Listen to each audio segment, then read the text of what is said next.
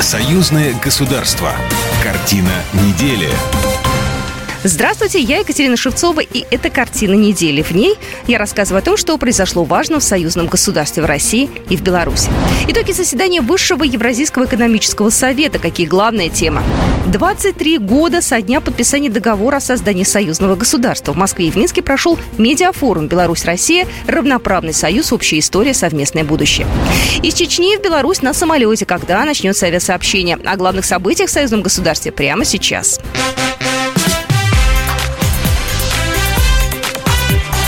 Главное за неделю.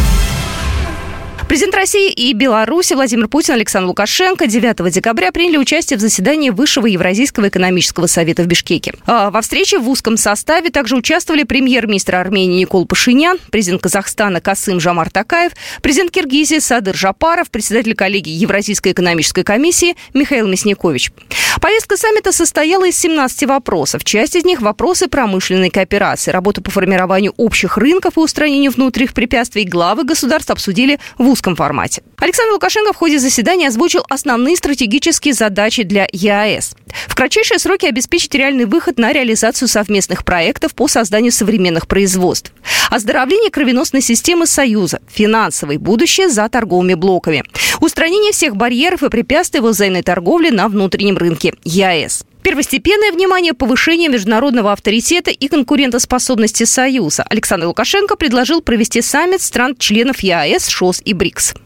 Последние события показали, что далеко не все согласны с дальнейшим существованием однополярного мира. Как следствие растет роль таких интеграционных объединений, как ШОС, БРИКС, и союз должен идти, наш союз ЕАЭС должен идти с ними в ногу. Более того, полагаю, настало время для проведения саммита стран-членов ЕАЭС, ШОС и БРИКС. Эти страны разделяют наши подходы о необходимости уважения разных культур, взглядов, политических систем. Возможно, отдельные государства АСЕАН захотят принять участие в такой встрече.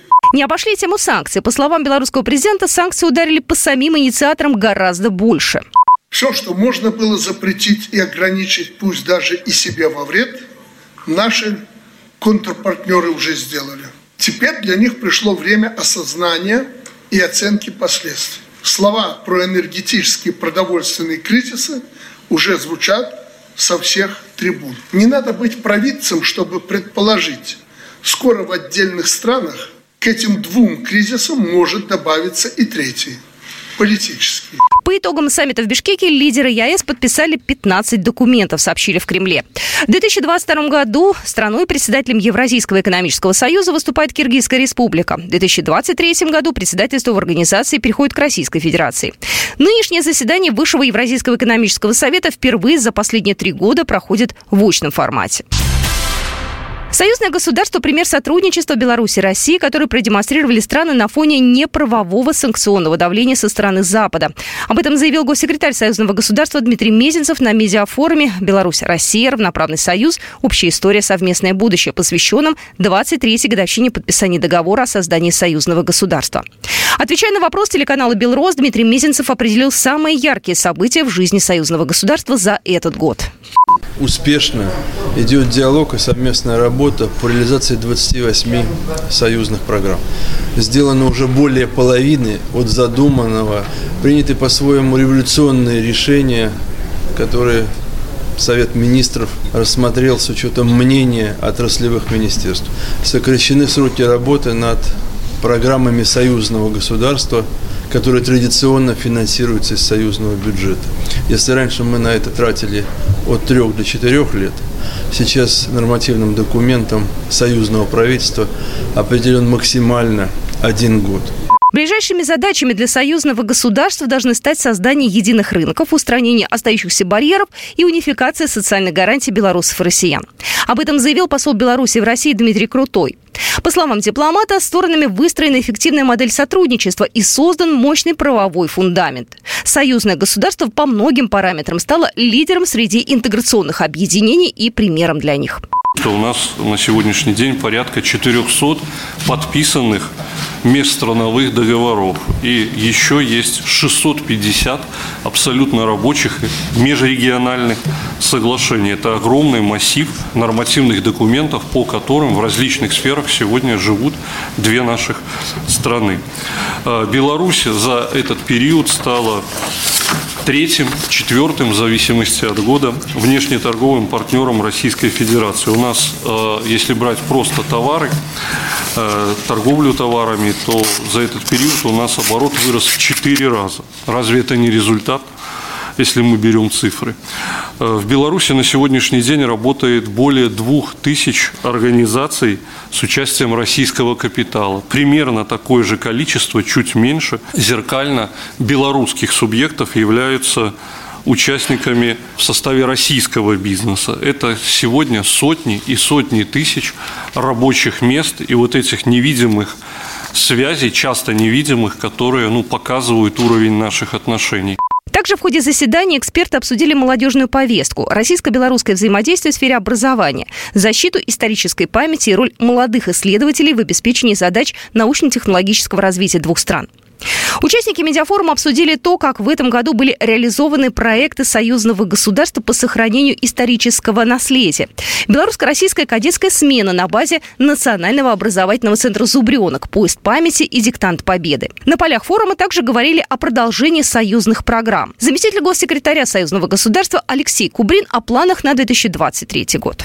Во-первых, мы переходим из одного года в 23-й уже с четырьмя программами, причем они высокотехнологичные. Это в очередной раз электроника, это в очередной раз космос. Мало того, очень серьезный задел еще по четырем программам, и причем мы рассчитываем, что они тоже будут подписаны, и мы считаем, что в 23 году у нас уже будет 8 программ, это почти наверняка. В России в школьную программу могут включить тематику союзного государства отношений с Беларусью. Об этом сообщил министр просвещения Российской Федерации Сергей Кравцов. По его словам, в ближайшее время образовательные ведомства России и Беларуси намерены подписать план мероприятий на ближайшие два года. В Оренбурге на этой неделе прошло заседание комиссии парламентского собрания Союза Беларуси России по труду, социальной политике и здравоохранению. Парламентарии обсудили вопросы развития межрегионального сотрудничества двух стран.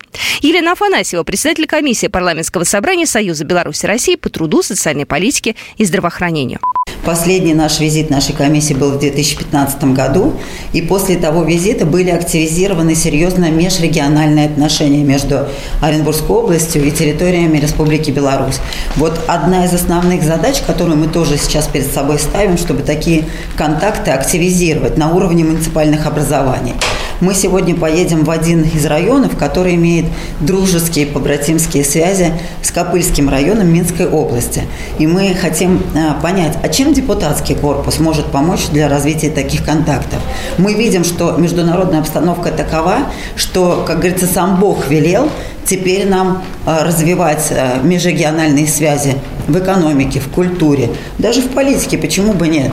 Отмечается, что уже подписаны и реализуются соглашения разных уровней в сферах торгово-экономического, научно-технического и гуманитарного сотрудничества, а также договора об установлении побратимских связей. Парламентарии также рассмотрели вопросы сотрудничества в социально-трудовой и здравоохранительной сферах. Людмила Макарина-Кибак, заместитель председателя комиссии парламентского собрания Союза Беларуси России по труду, соцполитике и здравоохранению. То, что мне хотелось бы отметить, это, конечно же, вопросы здравоохранения, проект по оказанию высокотехнологичной помощи детям. Э, это начинает э, генетических исследований э, детям при врожденных заболеваниях почки мочевыделительной системы. Я уверена, что если полностью реализовать этот проект с участием финансирования союзного государства, то это принесет очень большую пользу для наших наших систем здравоохранения, для наших детей, и будет очень хороший выход, в том числе по спасению жизней детей. В рамках мероприятия парламентарии посетили Оренбургское президентское кадетское училище, встретились с руководством и воспитанниками, ознакомились с учебно-материальной базой и программами по патриотическому воспитанию. В Москве на этой неделе прошло заседание дискуссионного клуба «Молодежь Беларуси России. Взгляд в будущее». Мероприятие посвящено 23-й годовщине подписания договора о создании союзного государства. Александр Лукьянов, первый секретарь Центрального комитета Белорусского республиканского союза молодежи. Мы проводим такую важную и первую в истории по сути дела, являемся основателями дискуссионной платформы, дискуссионного клуба «Молодежь Беларуси России. Взгляд в будущее». Это очень важная платформа, которая позволит агрегировать те инициативы конструктивные молодежи как Республики Беларусь, так и Российской Федерации, направленные на укрепление двухстороннего взаимодействия. Молодые лидеры обсудили волнующие темы, совместную деятельность молодежных организаций двух стран, волонтерские движения молодежи России и Беларуси, сохранение памятников и объектов культурного наследия стран. Белорусский республиканский союз молодежи и молодежная организация ЛДПР обменялись взглядами молодежи России и Беларуси на традиционные ценности. Их рассматривают в качестве одного из факторов сохранения национально-культурной идентичности. Эти дебаты стали своеобразным мозговым штурмом и проводить их теперь будут ежегодно. На этой неделе в Министерстве транспорта и связи Чеченской Республики обсудили создание прямого авиасообщения Грозный-Минск, передает спутник Беларусь. Представители профильного Министерства Чеченской Республики предложили два сценария для реализации проекта авиатрансфера. В первом случае перелеты могут совершаться напрямую из столицы в столицу с помощью авиакомпании «Ютейр». Во втором стыковочным рейсом по маршруту Тегеран, Грозный, Минск, но уже на платформе иранской авиакомпании. По мнению чеченских политиков, прямой рейс Грозный-Минск может оказаться крайне востребованным с учетом сложившейся сложившейся геополитической ситуации. Вот такие события происходили в жизни союзного государства на этой неделе. С вами была Екатерина Шевцова. Программа произведена по заказу телерадиовещательной организации Союзного государства. Картина недели.